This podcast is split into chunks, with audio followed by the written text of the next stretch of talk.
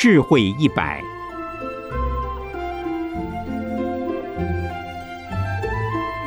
圣严法师著。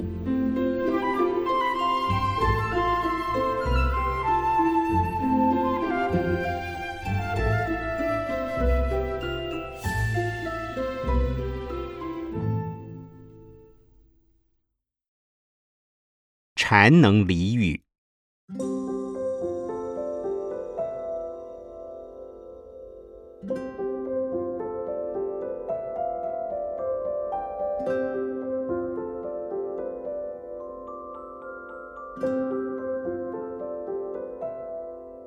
大制度论卷十七是出品中禅波罗蜜第二十八说道：“欲乐着无厌，以何能灭除？若得不净观，此心自然无。”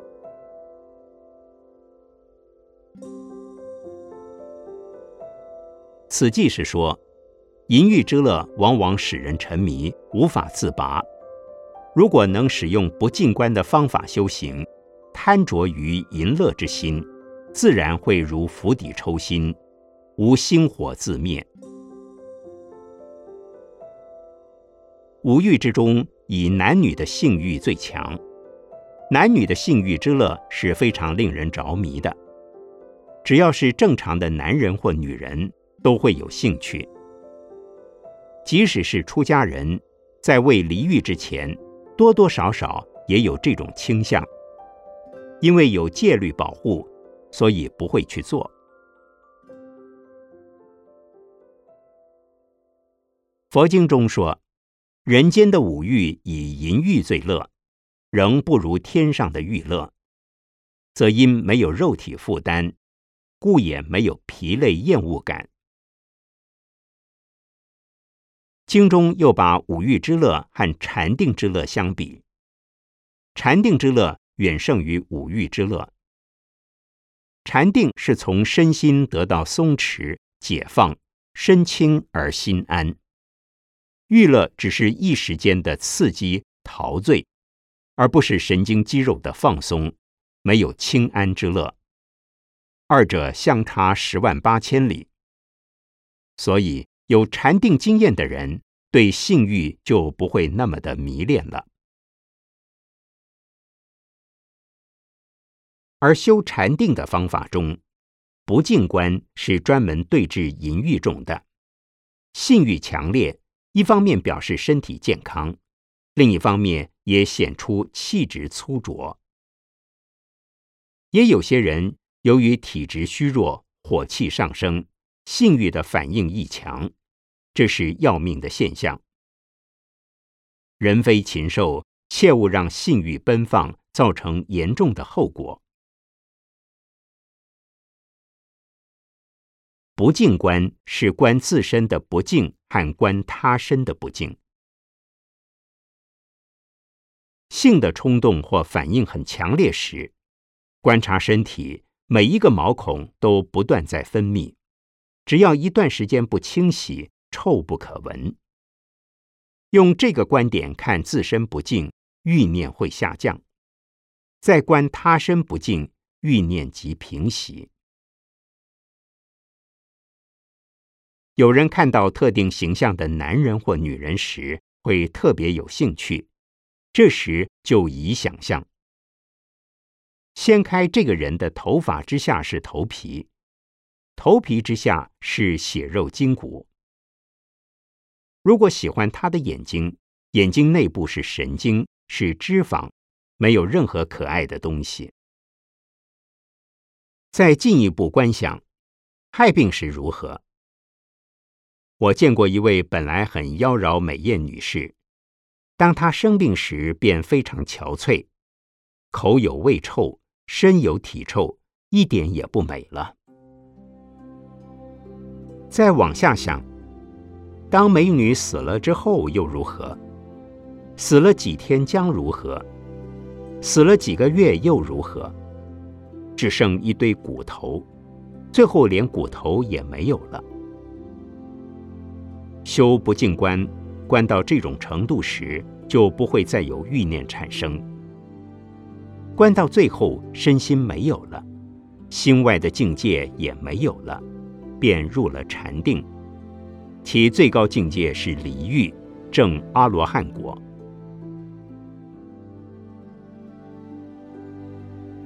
不过，不进观不容易学，需有有经验的老师教。如果没有这样的老师，欲念产生时，不妨观自己和他人的不敬，也有用处。至少不会放不下、离不开，不断想追求。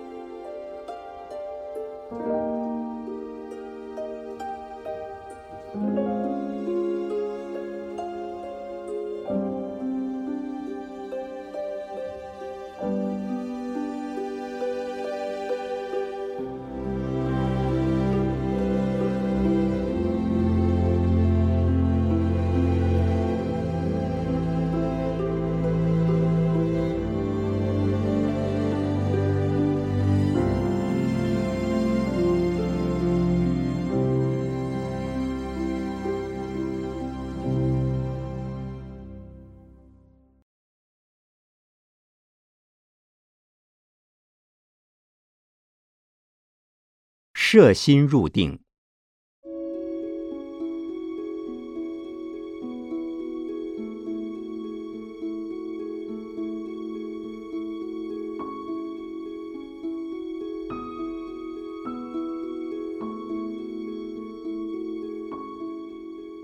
大制度论卷十七是出品中禅波罗蜜第二十八说道：摄心入禅时。以觉观为脑，是故除觉观，得入一事处。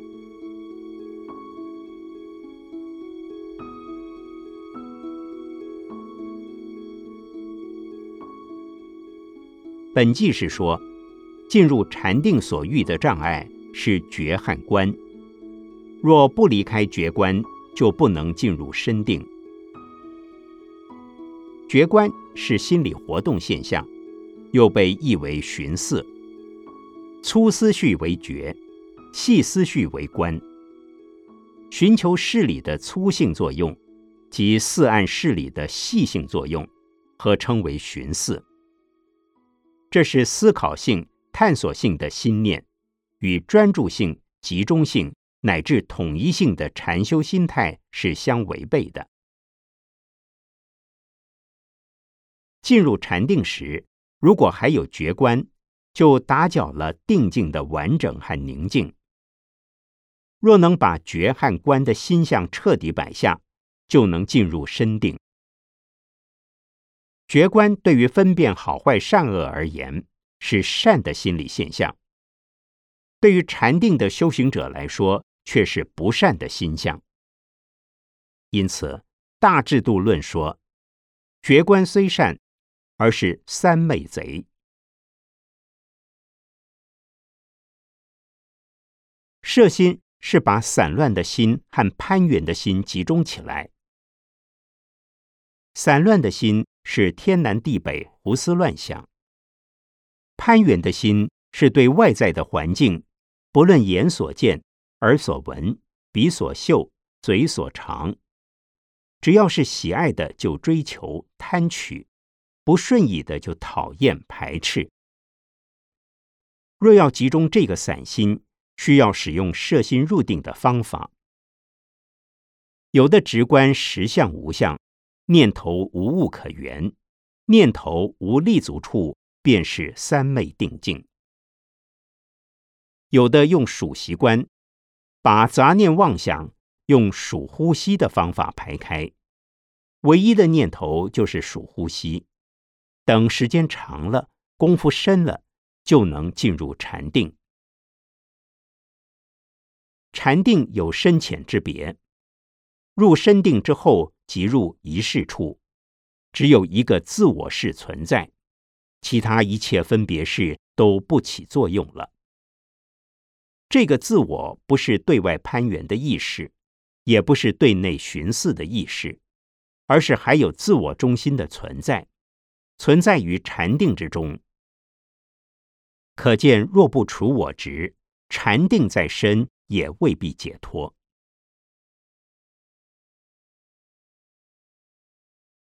另在禅修的现象和方法上，也用“觉观”二字，不过不是此际所用的寻思心。觉是禅修者的觉受，凡打坐时会产生种种觉受，如冷、暖、呼吸顺畅或不顺，身体清凉、清安等，由身体的现象产生心理的反应。如果执着这些反应，就不能入定，必须放下才能入定。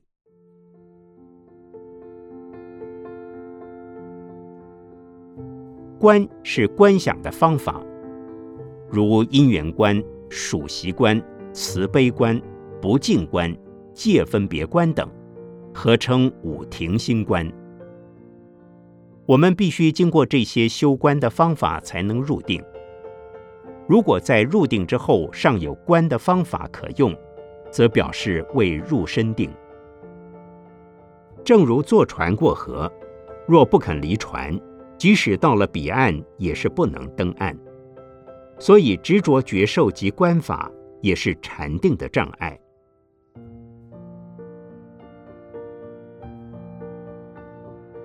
更进一步，倘若入了深定而单着定乐的享受，也不得解脱，必须先将觉观放下，才得入定，然后必须将定境也得放下，方为无私无我的自在解脱。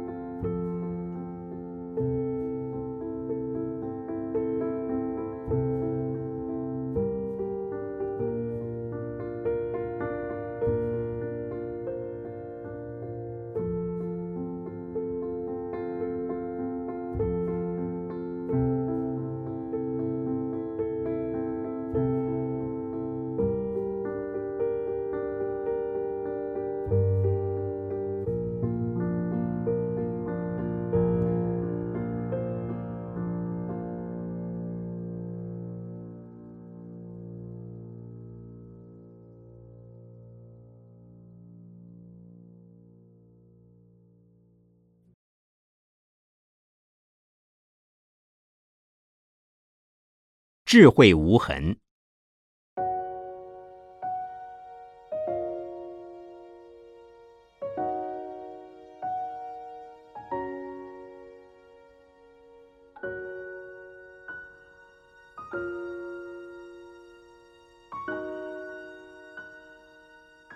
大制度论卷十八，是出品中《般若波罗蜜》第二十九说道。若不见般若，是则为被福；若人见般若，是亦名被福。若人见般若，是则得解脱；若不见般若，是亦得解脱。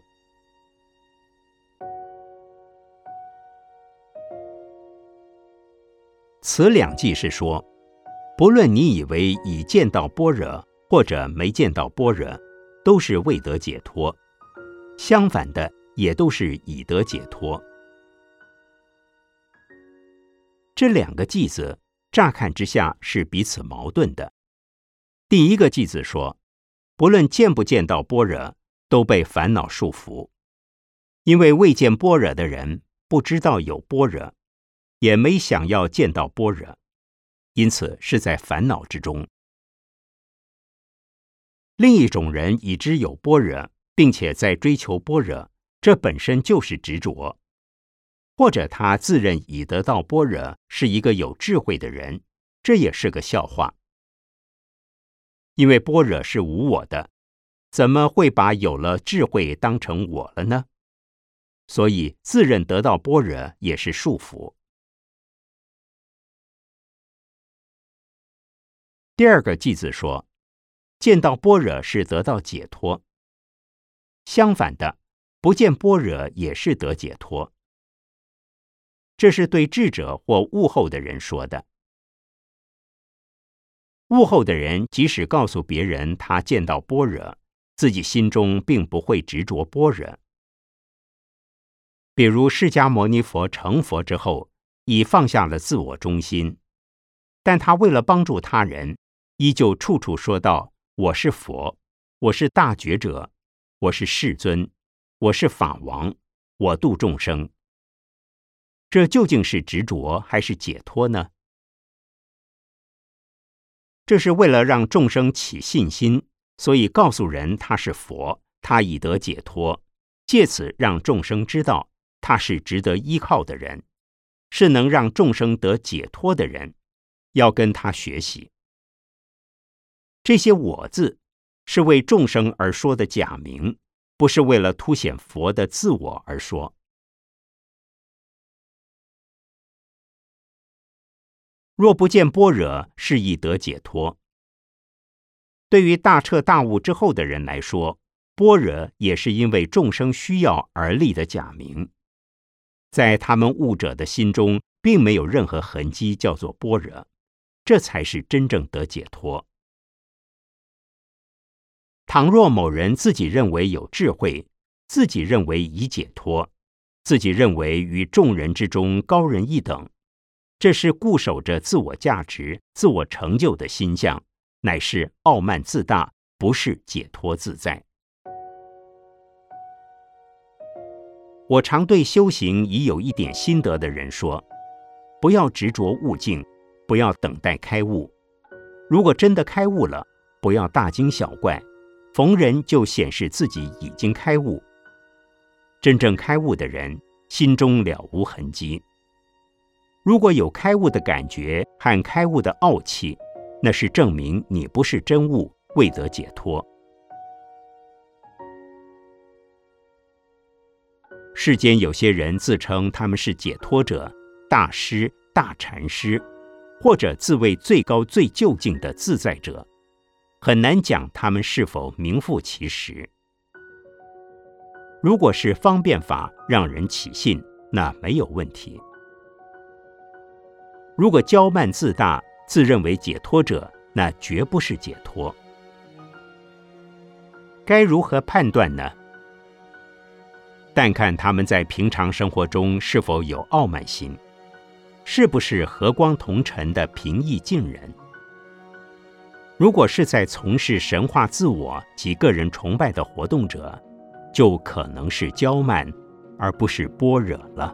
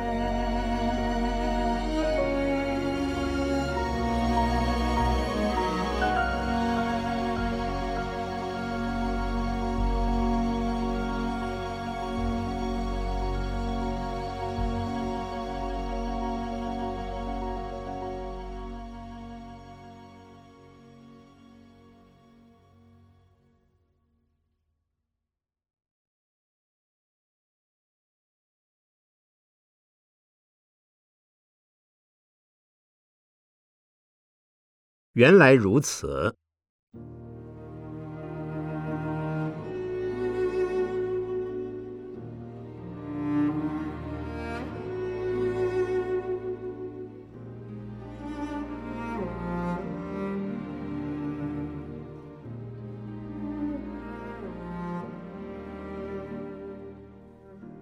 大制度论卷二十。是出品中《四无量义》第三十三说道：“诸法之实相，则是众生相；若取众生相，则远离实道。”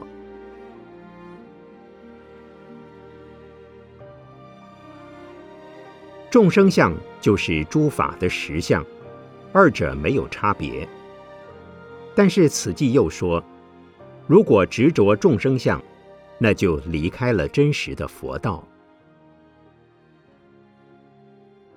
这是般若的辩论法，也是大制度论的句法。首先说这个就是那个，然后说若取那个当成这个，就已离了这个。以此记为例，不要执着莫须有的名相叫实相，但离开名相，又如何知道实相呢？实相是实际的、根本的形象现象，原来就是这个样。但真有实相这个东西吗？从语言上、思想上讲是有的。若从实相的本身来说，实相是无相，无相不离一切有的现象，并没有一个固定的东西叫实相。可知世界一切现象都没有离开实相。佛学所讲的空，永远不会被破坏。是最可靠的。什么叫空？只有空中才能出现种种有的现象，但这些现象不断迁流变化，因此一切的有也从未离开空的真实相。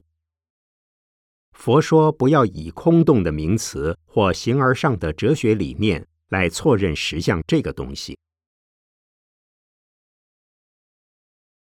众生相就是实相，众生相是以人为主，但除了人之外，还有其他类别的众生。众生开悟，即见自性是空，自相也空，所以本来是空的实相就是众生相。但你如果以烦恼的众生相，便以为等于已经体验到了实相，那又是颠倒的看法了。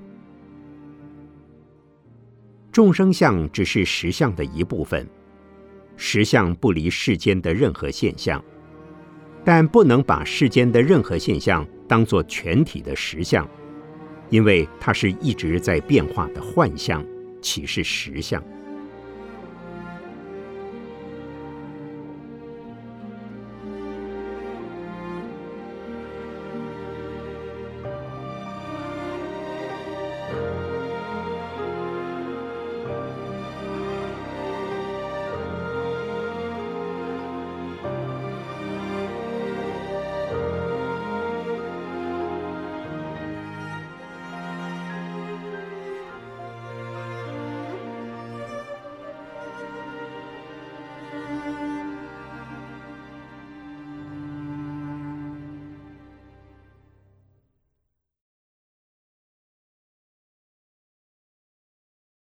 没有异端。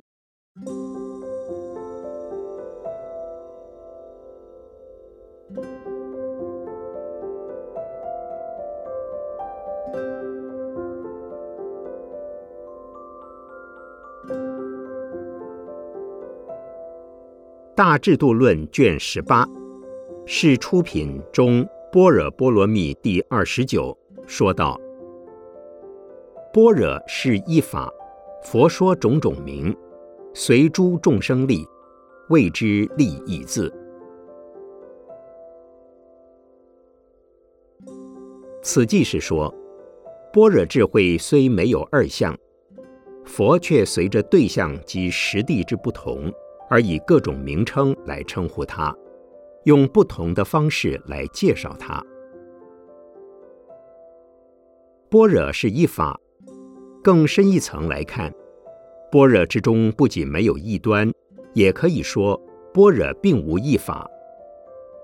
但对一般人不能这么讲，否则佛就无话可说了。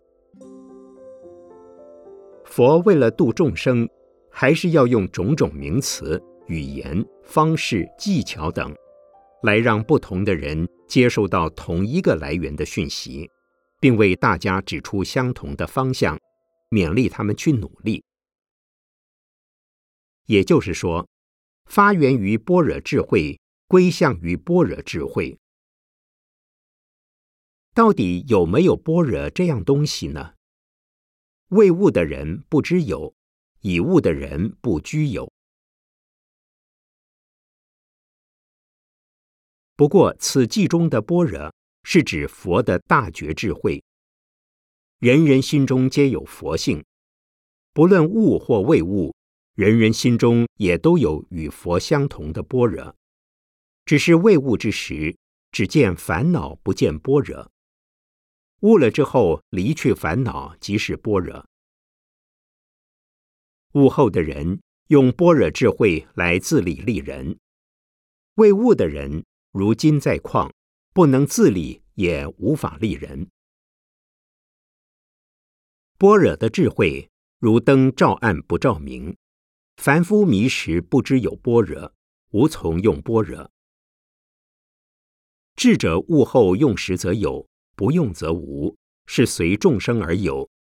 众生无边，所以从般若产生的佛法也是无边。释迦牟尼佛在世时说了四十九年的法，遇到不同层次、不同需求的众生，见人说人话，见鬼说鬼话，但人和鬼所听到的都是指向相同的目标，那便是开发众生心中的般若智慧，用智慧的剑斩烦恼的贼。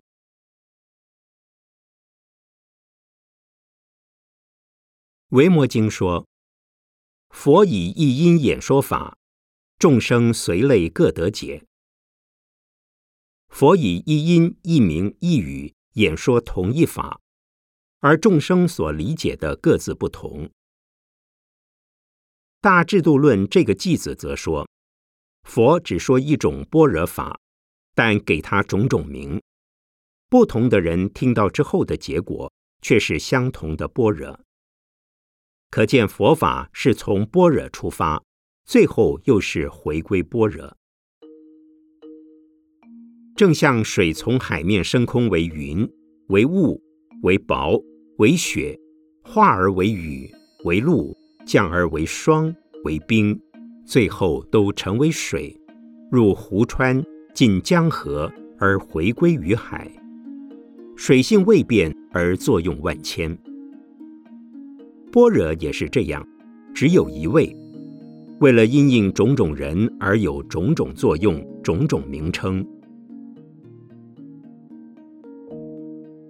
世间也有许多的智者，能够活学活用，不拘一格，不限一局。欲高则高，欲低则低，当简则简，须繁即繁，见深则深，见浅即浅。不论大。小、方、圆，总是恰到好处。不论是兼善天下，或者独善其身，都能过得称心如意。